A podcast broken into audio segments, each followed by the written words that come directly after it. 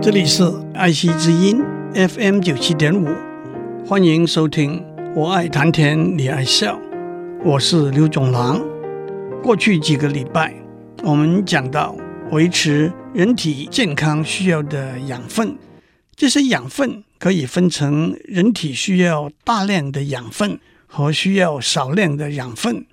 需要大量的养分包括碳水化合物、脂肪。蛋白质和水需要少量的养分，可以分成矿物质和维他命。在这里，大量的意思是每天需要的分量在几十公克到几百公克之间；少量的意思在一公克以下，甚至少到以毫克为单位。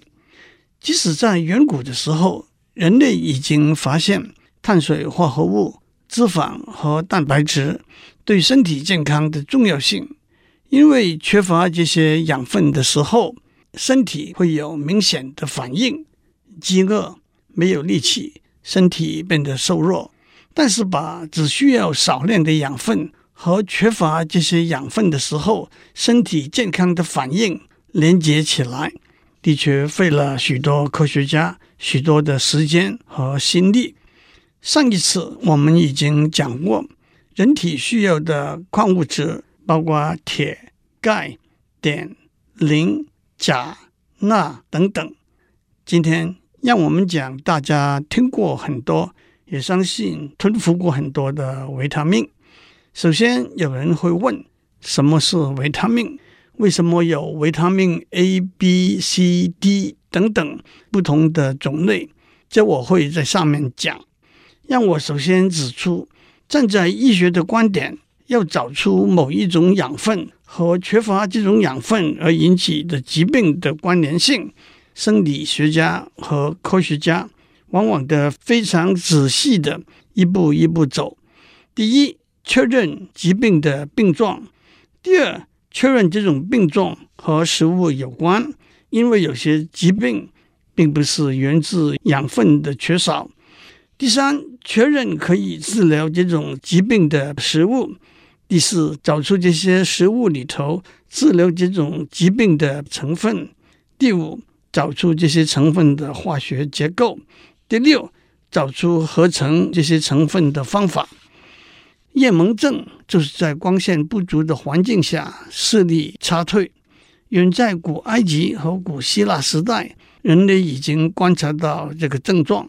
被称为西方医学之父的古希腊医师希波克拉底，不但观察到夜盲症的病征，也指出食物中的肝脏有治疗夜盲症的功能。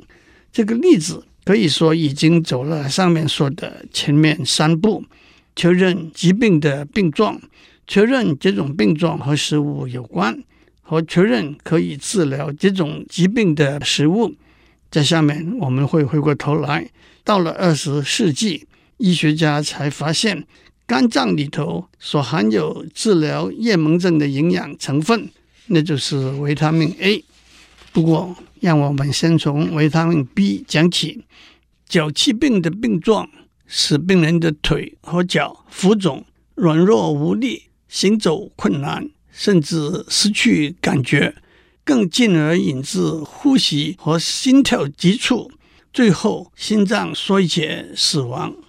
远在一六三零年，一位在爪哇工作的荷兰医师已经发现了这些病症，并且跟着当地的居民用 “berry berry” 作为这种疾病的名字。一个说法是 “berry berry” 来自一种当地的语言，意思是软弱。软弱，或者我不能，我不能。到了一八八零年代，日本开始模仿西方，建立远航的海军舰队。他们发现许多远航舰队中的船员都有脚气病的病状，可是，在西方远航舰队的船员里头，这些病状却没有出现。在一个从日本往返纽西兰的航程中，有一半的船员患上脚气病，二十五个人死亡。当他们重复这个航程，不过在食物中多加了肉类、乳类、蔬菜、而减少了白米的分量的时候，他们发现只有十四个船员有这些病状，而且没有一个死亡的病例，因而建立了脚气病和食物的关系。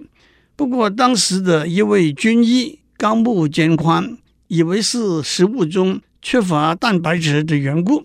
差不多同时，一位从荷兰被派到爪哇的军医艾克曼也开始在当地从事研究工作，想要发现脚气病的病因。当时有不同的推测，以为脚气病或者源自病菌的感染，或者源自化学毒物。但是艾克曼发现这两个推测都没有足够的科学证据来支持。不过，一个意料不到的事件发生了。他实验室中一群病倒了的小鸡，在外在因素都似乎没有改变的情形之下，突然病情好转过来。正在百思不解的时候，他的一个助理提出了一个线索：有一段时期。这些小鸡吃的是隔壁军队医院的剩饭。后来医院来了一个新的厨师，他认为军方的剩饭不可以用来给民间的小鸡吃，所以小鸡就改回来吃普通的饲料。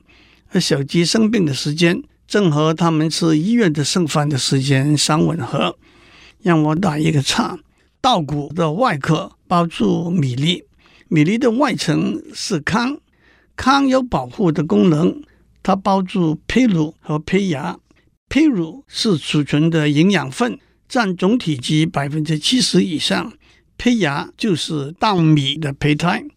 没有把糠打掉的米就是糙米，把糠打掉的就是精米或者白米。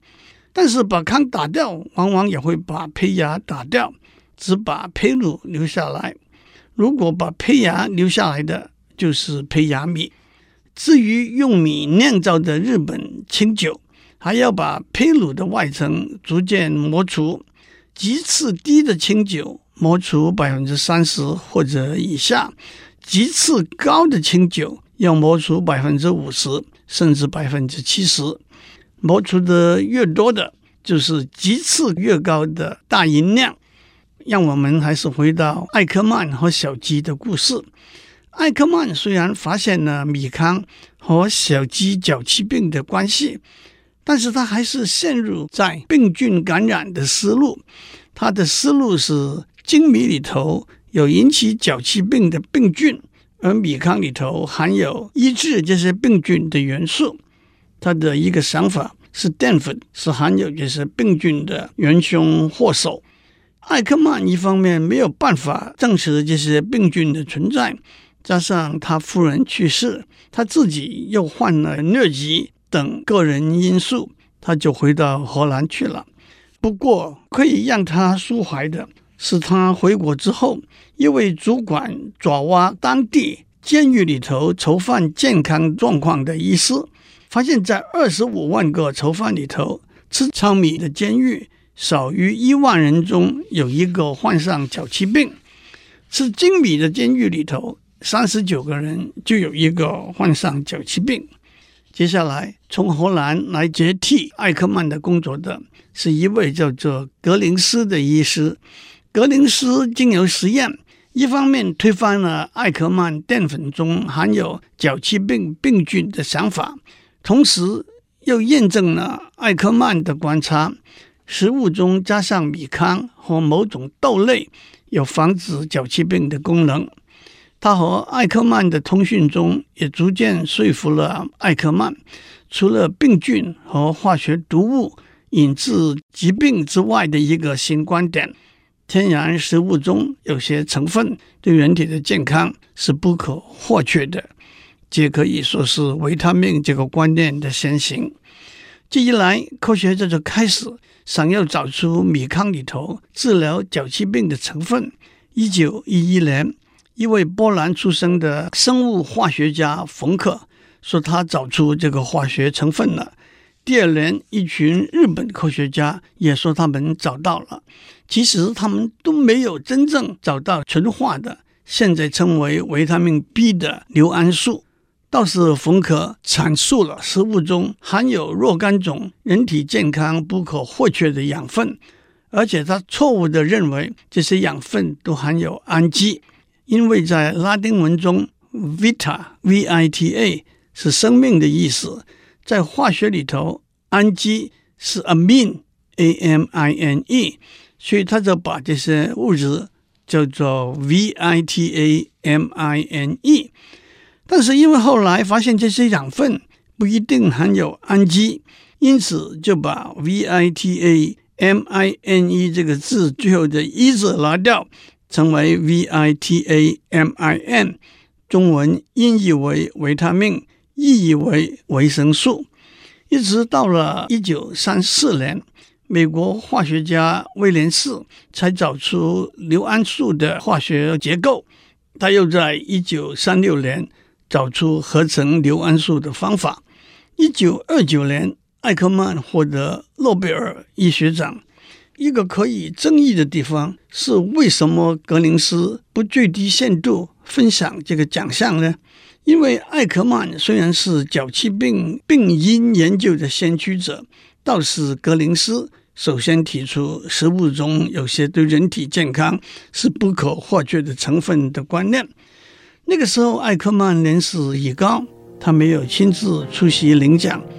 他在书面的演讲稿中完全没有提到格林斯的名字，也被一些荷兰的科学家认为是一个遗漏。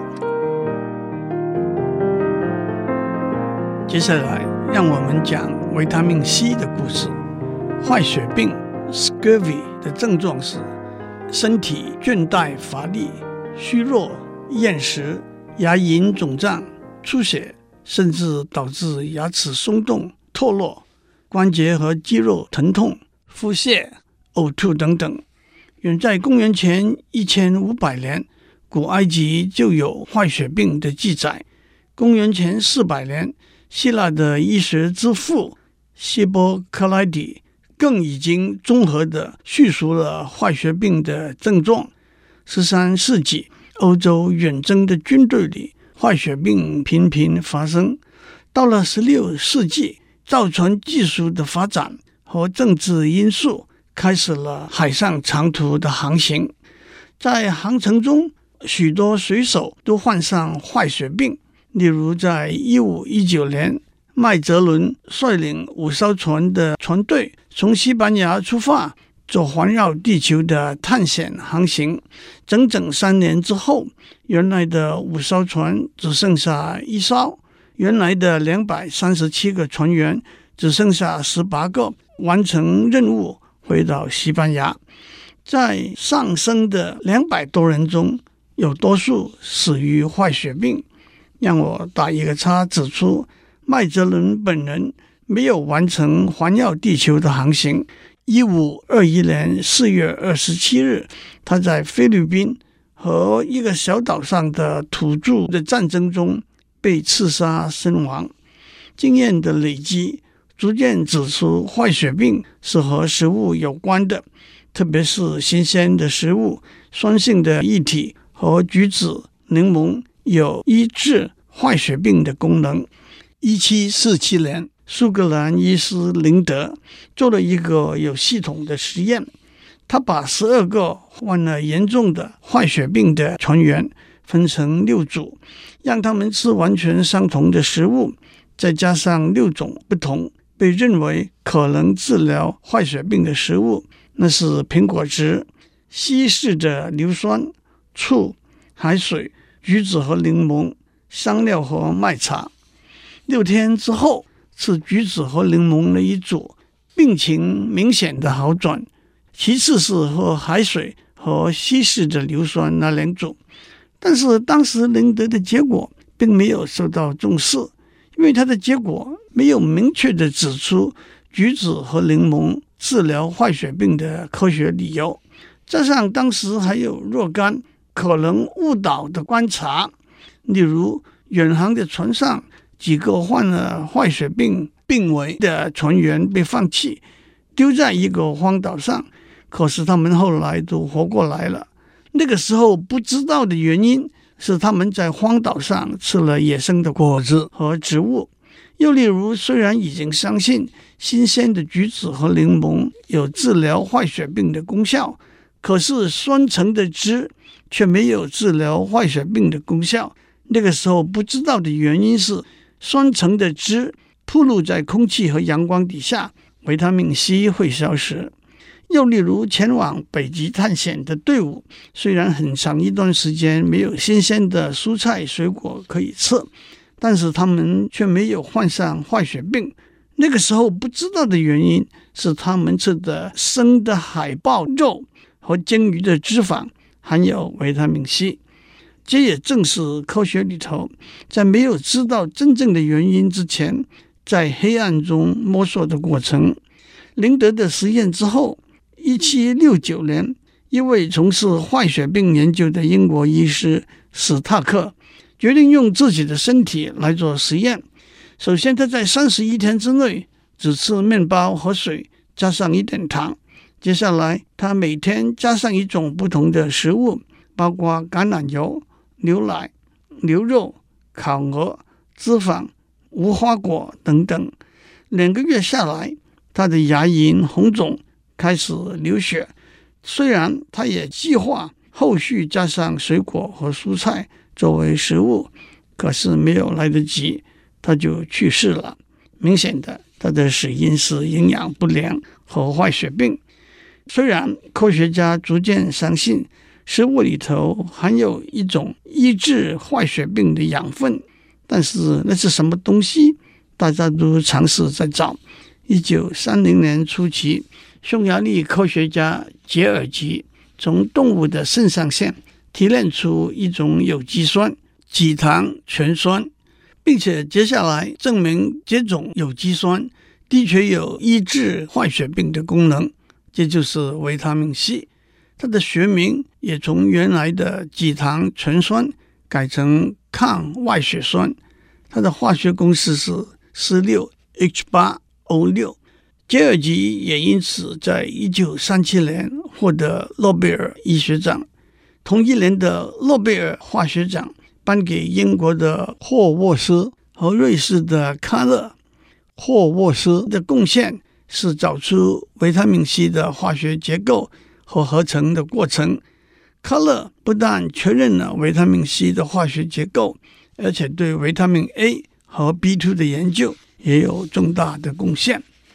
讲到这里，我们必须讲被誉为有史以来最伟大的二十个科学家之一，化学家鲍林 （Linus Pauling） 对维他命 C 的看法。鲍林是两个诺贝尔奖的得主，一九五四年他获得诺贝尔化学奖，一九六二年他获得诺贝尔和平奖。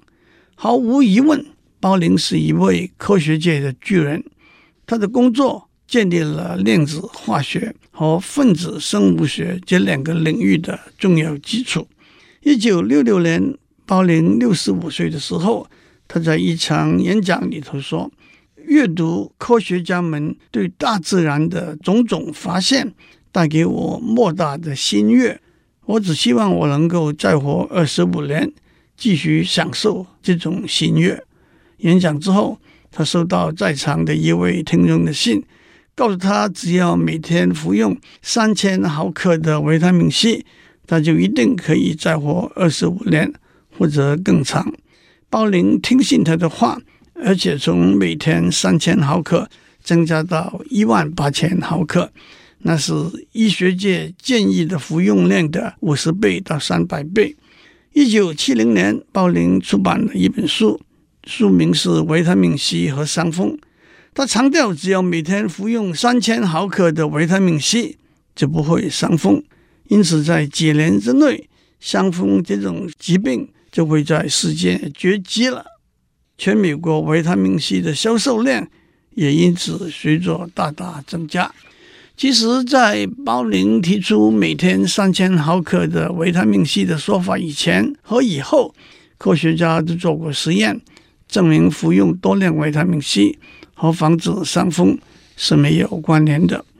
鲍林不但没有退缩，他反而加码说，维他命 C 可以把癌症的死亡率降低百分之十到百分之七十五。他想要把这些结果在最有声誉的美国科学院公报上发表。他以为他是美国科学院院士，这篇文章必定被接受发表无疑。可是这篇文章没有被接受。他也曾先后八次向美国国家癌症研究所申请研究经费，都不获批准。后来的科学实验结果也无法证明他这些论述。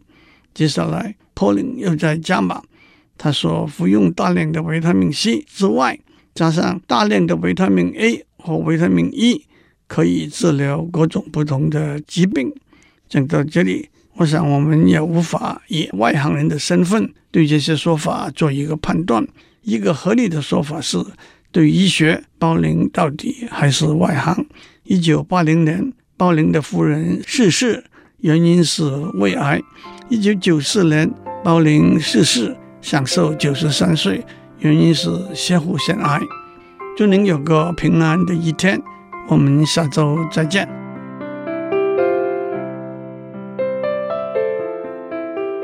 以上内容由台达电子文教基金会赞助播出。